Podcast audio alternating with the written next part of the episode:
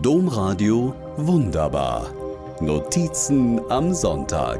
Podcast. Es war ein langer Tag. Nach unserer Ankunft in Accra, der Hauptstadt von Ghana, sind wir an die Goldküste am Atlantik aufgebrochen.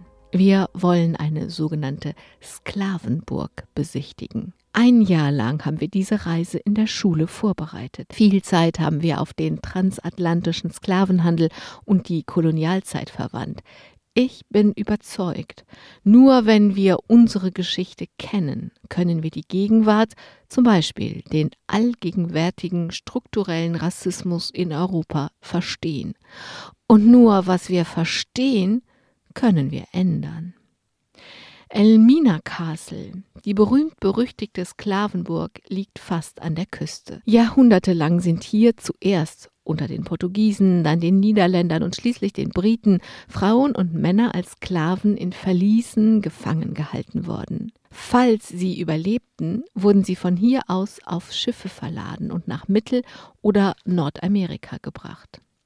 Unsere Gruppe bekommt einen jungen ghanaischen Guide. Er hat Geschichte studiert und brennt dafür, die Geschichte der Sklavenburg den deutschen Jugendlichen zu erzählen. Die Jugendlichen bekommen eine emotionale Führung. Sie erleben die Verliese, in denen zum Beispiel 100 Frauen monatelang auf engstem Raum gedrängt lebten. Es gab keine Toiletten und keine Fenster. Der Gestank muss bestialisch gewesen sein. Die Jugendlichen stehen in Verließen, in denen durch eine Mini-Öffnung einmal am Tag karges Essen heruntergeworfen wurde. Sie sehen eine 25 Kilo schwere Eisenkugel, an die Frauen gekettet wurden, die sich der Vergewaltigung durch Kolonialherren widersetzen wollten.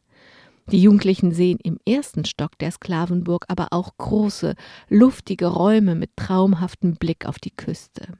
Hier haben die Gouverneure residiert, getanzt, gegessen oder gebetet. Ausgerechnet über einem der grausamsten Verliese ist eine Kapelle im ersten Stock. Psalm 132 steht an der Wand geschrieben. Bei der Vorstellung, dass unmittelbar über diesem maßlosen Leid ungerührt gebetet wurde, wird mir übel. Zu Hause schlag ich nach. In Psalm 132 heißt es, Deine Priester sollen sich in Gerechtigkeit kleiden und deine Frommen sollen jubeln. Was für ein Zynismus, der auch die Jugendlichen beschäftigt. Abends setzen wir uns zusammen, besprechen die grausame Begegnung mit der Vergangenheit. Eine Schülerin schaut mich bewegt an und sagt, da begreift man plötzlich, dass das relevant ist, was wir gelernt haben. Einen wunderbareren Satz kann man seiner Lehrerin nicht sagen. Domradio wunderbar. Mehr unter domradio.de slash podcast.